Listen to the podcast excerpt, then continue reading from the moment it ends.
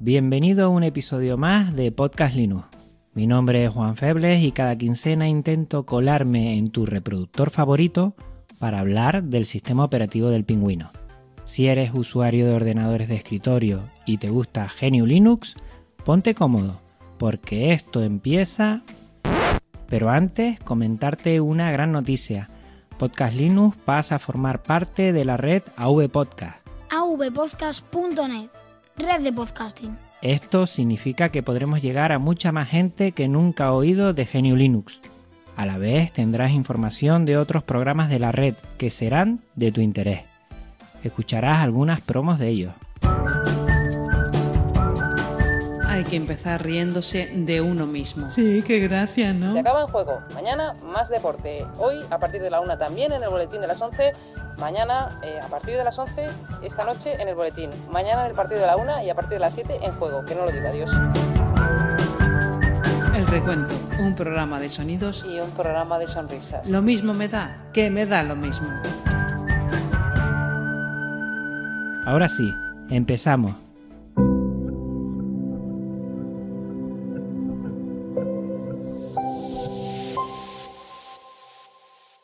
En el núcleo kernel hablaré de los principales entornos de escritorio. En el gestor de paquetes te presento a OpenShot, un sencillo editor de vídeo multiplataforma. El invitado de la comunidad Linux es Genofonte, un gran divulgador de software libre de producción multimedia. Por último, en área de notificaciones le daré un repaso a los mensajes que he recibido en este último mes.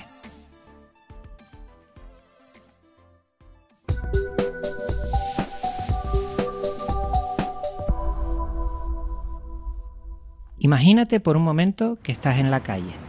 Paseando por la acera te encuentras con una tienda de helado. Entras y observas un gran surtido de sabores, con sus texturas y colores.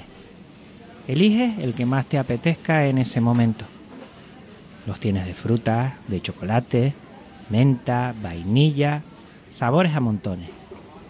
Normalmente la base del helado es la misma y se le añade los condimentos necesarios para darle ese toque especial que lo diferencia en su apariencia y gusto. Yo voy a pedir uno de chocolate con menta, mi preferido. Mmm, qué rico está y cómo refresca. Todos tenemos nuestro sabor favorito, que nos recuerda algo o simplemente nos hace pasar una grata experiencia. Normalmente repetimos o seguimos la sugerencia de alguien y probamos algo nuevo. Si nos gusta, repetimos. Si no, volvemos al de siempre. La pregunta del millón. ¿Cuál es el mejor sabor? Pues el que más te gusta a ti. No hay otra. Con los entornos de escritorio de GNU Linux pasa lo mismo. No hay mejor ni peor, sino el que responda mejor a tus gustos. Aquí te dejo varios de esos sabores con los que puedes endulzar tu distribución Linuxera. KDE. KDE es de los primeros entornos de escritorios para GNU Linux. Hace poco cumplió 20 años. El proyecto KDE fue iniciado en octubre de 1996 buscando una interfaz gráfica unificada para sistemas Unix. Pero KDE es algo más. Además de su entorno de escritorio, genera multitud de aplicaciones. Los principales componentes de software elaborados por KDE se agrupan bajo el nombre KDE Frameworks, KDE Application y KDE Plasma, este último el entorno de escritorio. La K originariamente representaba la palabra cool, atractivo. El entorno KDE se basa en el principio de la personalización. Todos los componentes de KDE pueden ser configurados en mayor o menor medida por el usuario. Utiliza Q, biblioteca para el desarrollo de GUIs. Sus principales aplicaciones Kwin, gestor de ventanas, Dolphin, el navegador de archivos, Console, el emulador del terminal, Digicam, el gestor de fotografías, o también Ocular, el visor de documentos. Pros, máxima configuración y opciones, apariencia y estética. Contra, gran consumo de RAM. Genome. Genome es un entorno de escritorio e infraestructura de desarrollo para sistemas operativos GNU Linux, Unix y derivados.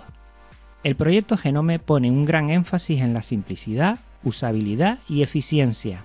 La versión 3.0 de Genome fue lanzada en 2011. La principal novedad es la inclusión del Genome Cell. Su gestor de ventana es Muter. Su administrador de archivos Files, antiguamente conocido como Nautilus. Su editor de texto Gedic. Su editor de particiones Gparted. Su visor de documentos Vines y su gestor de archivadores Files Roller. No tenemos que olvidar sus extensiones Cell, un extra que mejoran la experiencia de este entorno de escritorio. Pros. Simplicidad unida a una estética muy conseguida, muy configurables con sus intenciones. Contra. Gran consumo de RAM. Unity. Unity es una interfaz de usuario creada para el entorno de escritorio Genome desarrollada por Canonical para la distribución de Ubuntu. Su primer lanzamiento se realizó en la versión 10.10 de Ubuntu Nexus Remix. Fue diseñado con el propósito de aprovechar el espacio en pantallas pequeñas de los netbooks, especialmente el espacio vertical. Unity inicialmente fue creado debido a las diferencias en diseño y experiencia de usuario del cell de escritorio Genome Cell. Su lanzador, ubicado al lado izquierdo de la pantalla, se utiliza para albergar accesos directos a las aplicaciones que se deseen y también como función de lista de ventanas. También incluye menús rápidos de acceso para aplicaciones, contadores numéricos de notificación y barras de progreso dependiendo de la aplicación. Su barra de menú situada en la parte superior de la pantalla se utiliza para desplegar los menús e indicadores. Los menús de aplicaciones se autoocultan al igual que los botones de control de ventana. Pros. Novedoso y minimalista. Contras. Gran consumo de RAM. Cinnamon. Cinnamon es otra bifurcación de Genome Shell, desarrollado inicialmente por Linux Mint. Intenta ofrecer un entorno de escritorio más tradicional como el Genome 2. Cinnamon usa Muffin, una bifurcación del gestor de ventanas de Genome 3. Al principio, el equipo de desarrollo de Linux Mint no estaba seguro sobre el futuro de su distribución después del lanzamiento de Genome 3. Su nueva interfaz, Genome Cell, no satisfacía los objetivos de diseño que el equipo tenía en mente, pero no había alternativas disponibles. Linux Mint 11 Katia se lanzó con la última versión de Genome 2, pero estaba claro que se necesitaba una solución más satisfactoria. El equipo de desarrollo decidió incorporar entonces el entorno de escritorio Mate en Linux Mint 12 Lisa. Debido a que no dio el resultado esperado, se creó el proyecto Cinnamon para darle a los desarrolladores un mejor control e implementar su propia visión de la interfaz Genome para el uso de las futuras versiones de Linux Mint. El proyecto se anunció públicamente el 2 de enero de 2012. Desde su lanzamiento, Cinnamon ha tenido una buena recepción y puede que haya tenido mucho que ver el éxito de su distribución. Será el siguiente entorno de escritorio que pruebe. Pros. Equilibrio entre usabilidad y gestión de recursos. Contra. No es tan configurable como otros. Mate. Mate es un entorno de escritorio derivado del código base de Genome 2. El nombre proviene de la hierba mate, que se utiliza para preparar esa bebida tan popular. El proyecto Mate fue iniciado por un usuario argentino de Arch Linux para satisfacer las demandas de simplicidad y funcionalidad que no se resolvían con Genome 3. Numerosas aplicaciones de Genome fueron derivadas y renombradas.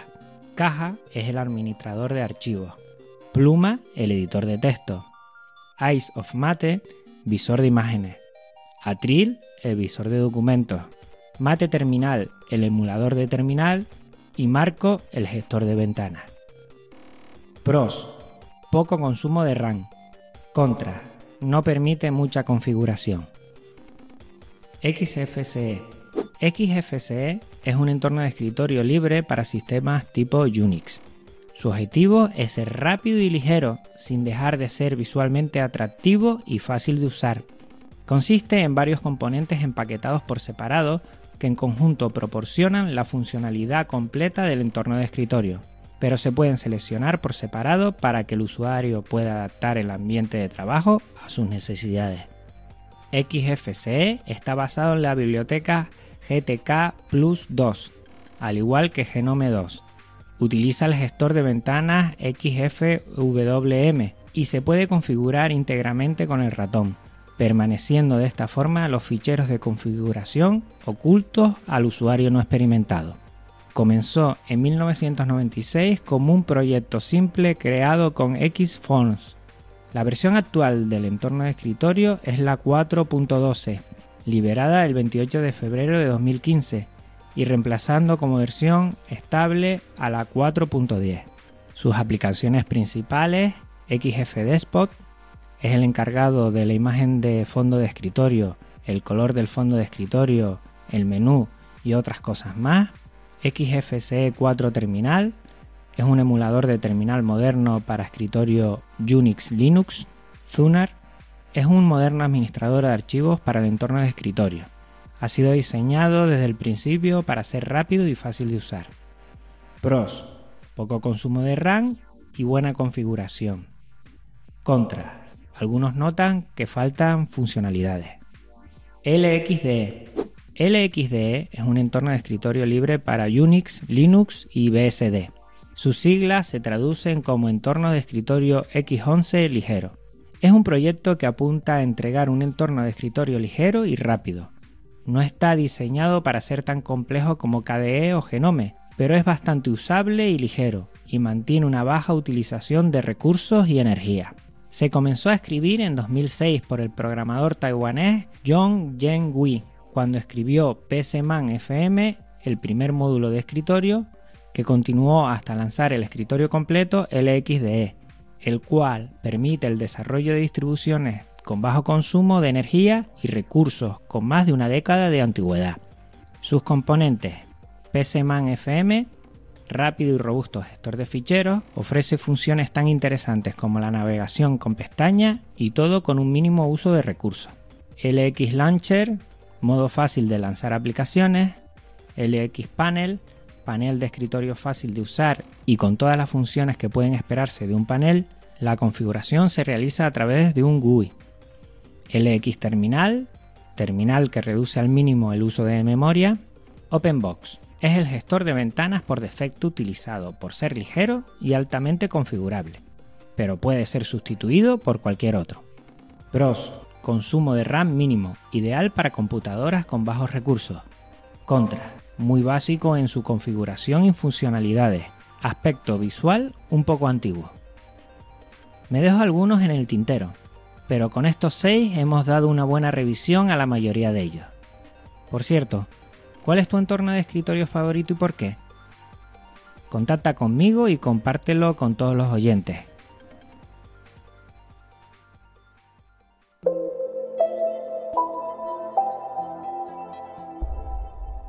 En el gestor de paquetes quiero que conozcas la siguiente aplicación, OpenShot. OpenShot Video Editor es un editor de vídeo no lineal de código abierto programado en Python, GTK y el framework MLT.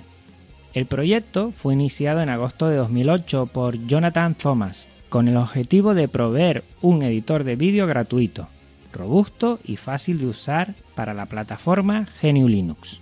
Actualmente es multiplataforma. También lo puedes encontrar en Mac OS y Windows. Se define a sí mismo como sencillo y potente a la vez. Existen mejores soluciones en edición de vídeo. Leaf o Cindelerra son más completas, pero eso le llevan a ser muchísimo más complicadas.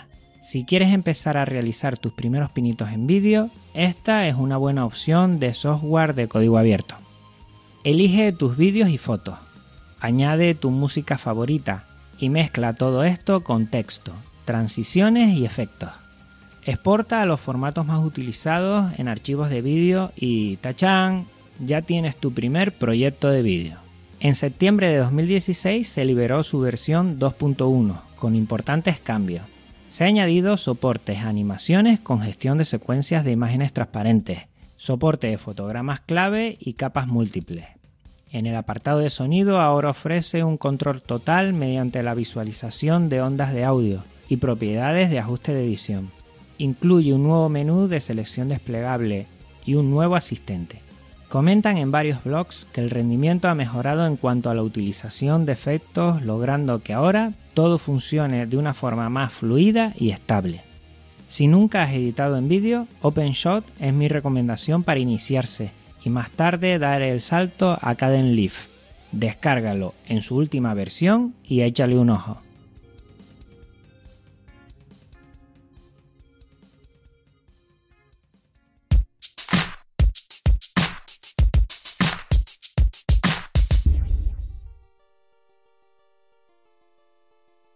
Hoy tenemos con nosotros al gran Genofonte. Hola amigos, mi nombre es Genofonte y os doy la bienvenida a una nueva entrega de la serie de videotutoriales dedicada al software de edición no lineal de vídeo KDN Live. En el capítulo de hoy vamos a echarle un vistazo al mensaje que recibí en esta ocasión a través de Twitter de los amigos de Podcast Linux con los que últimamente estoy muy en contacto y quiero animar desde aquí a que continúen con su labor de divulgación a través del podcasting del mundo del software libre. Para quien les habla, uno de los indispensables a los que tienes que estar suscrito sí o sí si quieres estar al tanto de aplicaciones multimedia para crear contenido creativo.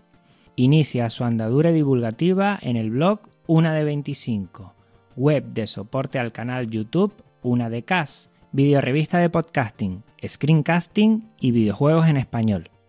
Tras unos meses en este proyecto, continúa su labor en solitario, con el canal personal Genofonte en YouTube. En él nos adentra en tutoriales de Darktable, una aplicación de revelado fotográfico digital, Cindelerra, un potentísimo editor de vídeo, o Audacity, el software de edición de audio que utilizo para crear este podcast. También contribuye a la comunidad con distro reviews, trucos y análisis de aplicaciones de código abierto para nuestro sistema operativo. Utiliza la distribución Ubuntu con su estorno de escritorio oficial Unity, en la que se encuentra muy satisfecho. Trata de sacar el máximo partido a todas las herramientas de código abierto, probando y reflexionando técnicas y procesos que puedan ser exportados a GNU Linux, en la fotografía, el vídeo o el audio. Lo dicho, debes seguir muy de cerca a todo lo que realiza. Aquí tienes las formas de contactar con él en Twitter arroba genofonte, en su blog una de 25.blogspot.com.es. En YouTube lo puedes encontrar en su usuario Genofonte. Recuerda, en vez de una O es un cero. Y por último, su email, una de 25 arroba gmail.com, 25 con número. Desde que le presté el dinero, no he vuelto a saber nada de mi príncipe nigeriano. Jefe, ¿lo, que tenía en el portátil era importante? Yo paso de pagar. Si me bajé un antivirus pirata de una web que me dijo mi cuñado, que entiende mucho de esto del internet. Si eres de los que te sientes identificado con alguna de estas situaciones. Si eres de los que siempre tiene virus en la batería del smartphone. Si cada vez que abres el navegador te asaltan cienes y cienes de ventanas ofreciendo sexo. Si no sabes cómo explicarle a tus hijos los riesgos de las nuevas tecnologías, o simplemente quieres saber cuáles son y cómo hacer frente a las amenazas de la red, escucha Bitácora de Ciberseguridad, un podcast de Raúl Fernández y Sergio Rodríguez Solís sobre seguridad de la información para casa y para la empresa. Encuéntralo en avpodcast.net. 100% libre de virus y para todos los públicos.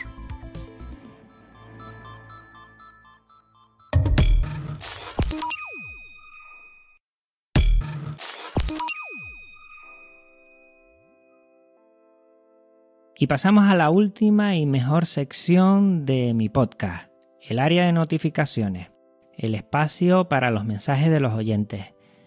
En Twitter, arroba comenta, gracias por la mención amigo. Tiempo escaso, arroba Texaco nos escribe, no podéis perder a Juan Febles marcándose el monólogo de Blade Runner. Pues mucho que se han reído algunos de eso. Yannick Ramírez, arroba de barra baja codifier, dice, arroba podcast Linux va muy bien, espero que siga creciendo como hasta ahora. Manuel Alonso, arroba de Manuel Alonso, pregunta a Podcast Linux y a Yoyo308. Necesito una distro rápida para un portátil Asus X55U. He probado varias pero no van bien Ahora tiene Ubuntu Mate. Yo le respondí comentándole que él instalaría o Debian Mate o Peppermint OS, que también iba fenomenal. Al final era un problema con el driver privativo que no lo tenía activo. Lo activó y parece que ahora le va mejor. Pues me alegro Manuel Alonso que haya solucionado el problema. En iVoox tenemos mensajes de los dos últimos episodios. En el episodio 6, con Linux si se puede, tenemos varios mensajes, algunos muy largos. Antes de leerlos te comento una cosa, me gustaría que fueran los más cortos posibles para poder leerlos todos. Servio Junior Paladines comenta, muchas gracias, excelente podcast. Saludos desde Ecuador. Neo Ranger nos dice, excelente episodio Juan, gran trabajo el que haces difundiendo el software libre para la gente de habla hispana. Saludos desde Argentina. José Gilberto me escribe, hola Juan, felicitaciones por tus excelentes programas. Te empecé a seguir hace un poco a raíz de comentarios del amigo Yoyo Fernández de Salmorejo Geek. Muy buenos tus comentarios sobre nuestro amado pingüino. Un abrazo Linuxeros y saludos desde el Mar de Plata, Argentina. Les comento a todos, todavía falta alguno por leer, que es una gozada poder contactar con tanta gente desde tantos sitios tan diferentes del mundo. Es lo más que agradezco. Muchas gracias a todos. Jesús Ildefonso me escribe, yo te estoy escuchando gracias a un pod que hiciste en una comunidad de Linux, Google Plus. Iván Rodri Amigo Juan, saludos desde Puerto Rico. Para mí estos podcasts son una contribución valiosa. Ya guardo ansioso por ellos y confío en que puedas aumentar las frecuencias de los mismos, incluyendo la unión de Yoyo, el AF y Podcast Linux. Mi distro favorita es Ubuntu Unity. Fue la primera y me enganché inmediatamente, aunque me gustan otras con el DEX de Genome. No me abandonen esta pasión, gracias. Muchas gracias a ti, Iván. Un anónimo nos escribe, ¿puedes hacer análisis cualitativos de forma decente en Linux? La respuesta es un no rotundo. Otro nos comenta, no digas que se puede hacer todo porque no es así, tampoco cometas falacia. Nuestro amigo Roberto nos escribe, Hola Juan, mi nombre es Roberto y te saludo desde Pamplona, España. Lo primero, darte la enhorabuena por este recién nacido podcast. Ojalá dure mucho tiempo sobre todo teniendo en cuenta el peligro de extinción que actualmente sufren los podcasts en castellano que hablan sobre nuestro querido sistema operativo. La producción de audio es realmente buena y al tratarse de un podcast breve y bien estructurado en secciones, se hace muy cómodo de escuchar. Puede que haya a quien no le guste tu tono de voz, pero sin embargo se nota tu esfuerzo por hablar de modo claro y comprensible para toda la comunidad hispana. Te quiero dar también mi enhorabuena por haberte decidido a dar un paso que a muchos nos ha pasado por la cabeza, el crear un programa, blog o web para dar a conocer GNU Linux al resto del mundo, pero que requiere de un trabajo y tiempo que es difícil de dedicarle de forma constante. Aunque no soy experto ni programador, si de algún modo podría ayudarte de forma puntual, solo tienes que pedirlo. Y seguro que yo u otros estaremos encantados de echarte un cable si está en nuestra mano. Sobre el tema, con Linux sí se puede, solo decir que por desgracia no todo es posible y te pongo un ejemplo concreto. Yo soy ese familiar y amigo que sabe de tecnología informática, lo cual incluye ordenadores, televisiones o lavadoras, como bien sabrán algunos. Y trato poco a poco de ir atrayendo a mis seres queridos hacia GNU Linux. Pero independientemente del enorme esfuerzo de voluntad que les supone tener que dejar un sistema operativo que llevan usando toda la vida, te lo has montado bien Microsoft, hay muchas cosas que en Linux no van, como por ejemplo los álbumes digitales de Hoffman, porque es un programa privado que ellos mismos ofrecen, pero solo para Windows y Macs. Y sí, pueden existir alternativas, pero quien lleva años trabajando con esa empresa, combinación de software e imprenta, no quiere otra cosa. Y no, no funciona con Wine ni con Play on Linux, que alguien que lo sepa, si lo ha conseguido, que nos lo comente. Y generalmente no se dispone de una licencia Windows para poder usarla en una máquina virtual. En Linux hay alternativas para casi todo a nivel doméstico, pero a nivel profesional hay mucho software dedicado para el que no existen alternativas, o dichas alternativas no están al nivel de los programas propietarios creados para Windows. Yo, en vez de con Linux si se puede, me quedaría más bien con con Linux casi todo se puede a nivel doméstico. La propia administración pública al realizar trámites online te exige a veces emplear el combo Windows Internet Explorer, en muchos casos, lo cual es un obstáculo mayúsculo. Tengo fe que con el tiempo, seguro que en España será mucho, las instituciones públicas poco a poco se decidan a adoptar soluciones abiertas en la administración para ganar en seguridad y ahorrar costes, como está sucediendo en otros países, lo cual daría un buen impulso a su adopción por parte de los ciudadanos. Y ya ni te cuento si luciesen los centros de enseñanza para felicidad del señor Stallman y la nuestra. No me quiero extender más, que me estoy enrollando mucho. Enhorabuena y un abrazo desde la península. Pues bueno, este ha sido el comentario extenso de Roberto, que te voy a tirar un poquito de las orejas. Lo que dije al principio, recomendarles que sean comentarios un poquito más específicos y directos. Yo ya le respondí a Roberto. Creo que tiene razón en algunas cosas y en otras no tanto. Creo que poco a poco tanto lo que son las administraciones públicas van tendiendo a otro tipo de navegadores, por ejemplo, ya casi todos te piden que sea Firefox por compatibilidad y por muchas cosas, pero entiendo que con Linux sí se puede, aunque como dije en el programa, no se puede hacer todo de la misma manera, eso está claro. Gracias Roberto por tu comentario, de veras. Darnes Raptor nos cuenta, hola, escuchando tu excelente podcast y te felicito por la iniciativa. Mi nombre es Luis Emmanuel y te envío un saludo y un abrazo desde Durango, México. Lujo de invitados que tienes. Muy interesante el enfoque que proporcionas. Me agrada la estructura de tu podcast. Soy un seguidor que espera con ansia cada producción. Ánimo y adelante. Pues muchas gracias por los ánimos. DJ Mao comenta. Un saludo desde Colombia.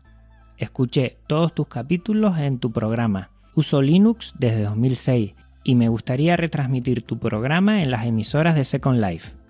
Pues nada, DJ Mao, todo tuyo. Todo lo que sea divulgar Linux y se puede hacer desde mi podcast, perfecto.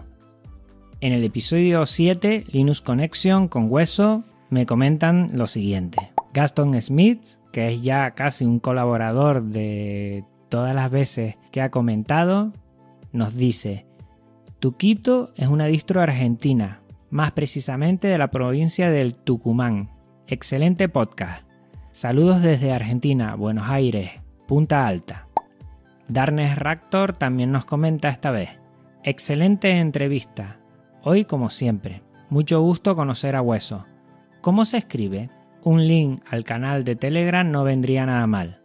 Ya te comenté que en las notas del programa yo siempre pongo todos los links. Si alguien ha oído en alguna sección algún link he dado, alguna dirección, siempre van a estar en las notas del programa. Tienes que ir a ella. Servio Junior Paladines también nos comenta, excelente entrevista. Muchas gracias. Juan 2015 nos escribe, hola, saludos a todos. Muchas gracias Juan, muy interesante el contenido del podcast. Pues muchas gracias a ti, Tocayo, y gracias por escribir. Y hasta aquí todos los mensajes del último mes. Recuerda que si quieres hacerme llegar el tuyo, lo puedes hacer de la siguiente manera. A través de Twitter por arroba podcastlinux. Por correo podcastlinux.gmail.com. También me puedes seguir desde la web de AV Podcast. La dirección es avpodcast.net barra podcastlinux. No te olvides de suscribirte en iVoox, iTunes y podcast.net podcast con K para no perderte ninguno de mis episodios. avpodcast.net, red de podcasting.